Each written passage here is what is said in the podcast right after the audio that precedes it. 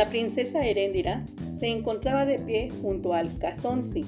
Se distinguía por su tranquilidad en medio del completo caos que había en la gran sala de palacio. Los mensajeros eran el centro de atención, traían terribles noticias.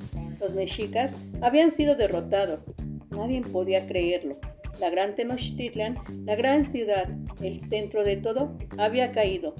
Algunos murmuraban sobre una posible trampa, ya que después de todo, los mexicas y purépechas no eran del todo amigos. Pero lo más alarmante no era eso.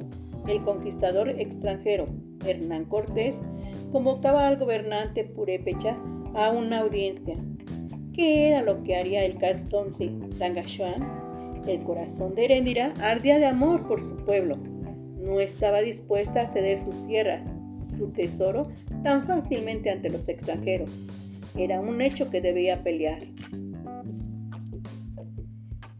Heréndira caminaba por los pasillos. Ahí Nauma, uno de los más prestigiosos guerreros, salió a su paso. ¿Cómo te encuentras el día de hoy, princesa? Pensativa. ¿Qué ideas revolotean en tu bella cabeza? ¿Estarías dispuesto a pelear por nuestro pueblo? Nauma se estremeció ante la idea de pelear contra los extranjeros. Él le había pedido al Cazonzi en más de una ocasión que le otorgara a Heréndira como esposa, pero ella siempre se había negado. Así que para merecer su amor se había convertido en líder del ejército purépecha. ¿Por qué siempre me tratas con tanto desdén? Bien sabes que soy el hombre que más te ama en el mundo y tú sabes que yo nunca he correspondido a ese amor. Si no contraes matrimonio tendrás que ser sacerdotisa de la diosa, pero si me aceptas como tu compañero de vida, yo seré tu esclavo. Nauma, eres un combatiente. Hay cosas más dignas para ti que ser esclavo de una mujer. ¿A qué te refieres? Medítalo, joven guerrero. Cuando lo entiendas y cumplas tu deber, yo haré el sacrificio de mi libertad, convirtiéndome en tu esposa. Heréndira temía que su padre no quisiera ir a la guerra. Ella bien sabía que el penacho de Tangachuan había lucido más en las fiestas que en el campo de batalla.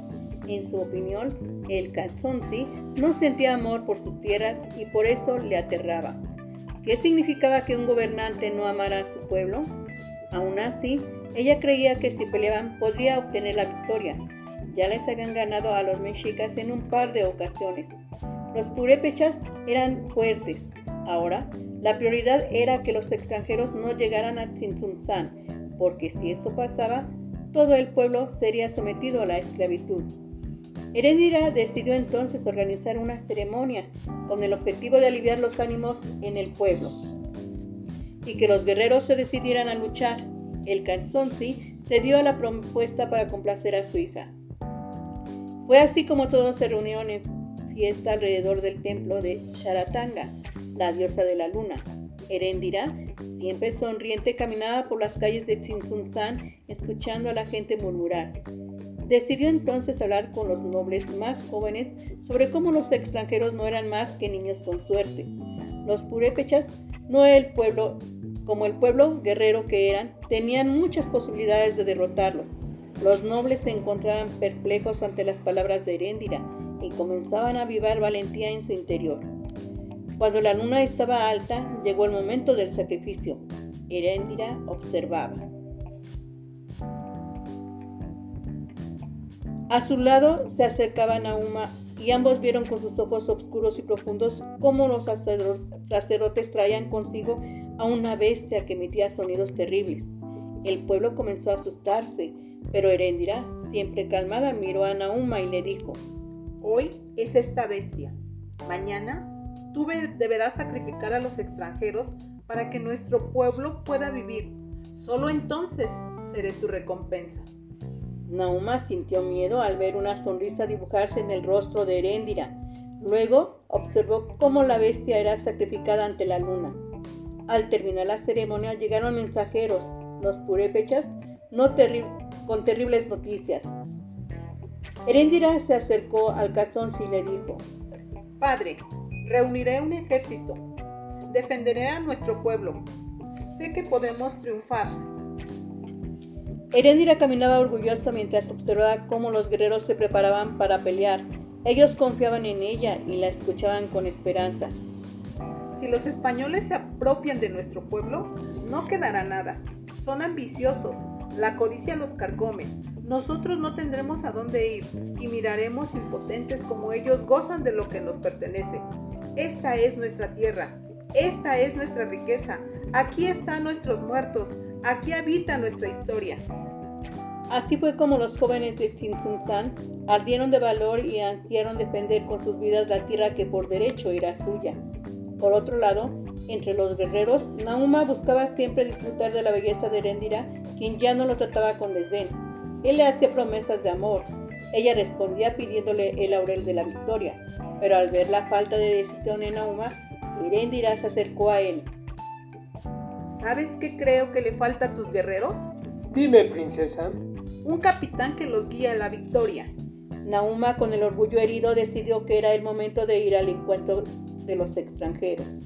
Mientras el ejército purépecha marchaba al campo de batalla, los profundos ojos negros de Erendira observaban esperanzados y a sus oídos llegó la voz de Nauma diciéndole: Regresaré victorioso y entonces nos casaremos.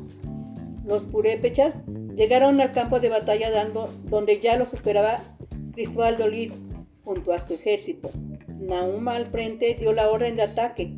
Todos comenzaron a correr hacia el enemigo. Al llegar a ese encuentro, Nauma observó ahora con más claridad las armas extranjeras, las bestias que ellos montaban y sintió mucho miedo. La promesa de amor a Erendira se desvaneció rápidamente de su pensamiento. La poca valentía que habitaba en su interior se escurrió como agua y sin motivación alguna Temeroso por su vida trató de huir del campo de batalla, sin importarle lo que pasaría si sus guerreros se quedaban sin alguien, sin alguien que los guiara. Pero no lo logró y Cristóbal de Olid lo capturó. Sin líder, el ejército purépecha sucumbió ante los enemigos. Hubo pocos sobrevivientes que regresaron derrotados a Tzintzuntzan. En Palacio la noticia de la derrota ya se había extendido el Cazonzi decidió huir rumbo a Páscuaro antes de que los extranjeros llegaran a la ciudad victoriosos. Heréndira no quería irse, pero sabía que por el momento era lo mejor. Al salir del pueblo miró atrás. Con impotencia observó todo el lugar, ahora desierto. Sus lágrimas comenzaron a descender mientras junto a las mujeres, niños y guerreros vencidos, abandonaba la que fue alguna vez su tierra, para así salvar su vida, no sin antes prometer que regresaría. Ese no era el final. Esta es la historia de la princesa purepecha Heréndira, dueña de sí, dispuesta a defender hasta el final lo suyo, llena de orgullo y siempre sonriente.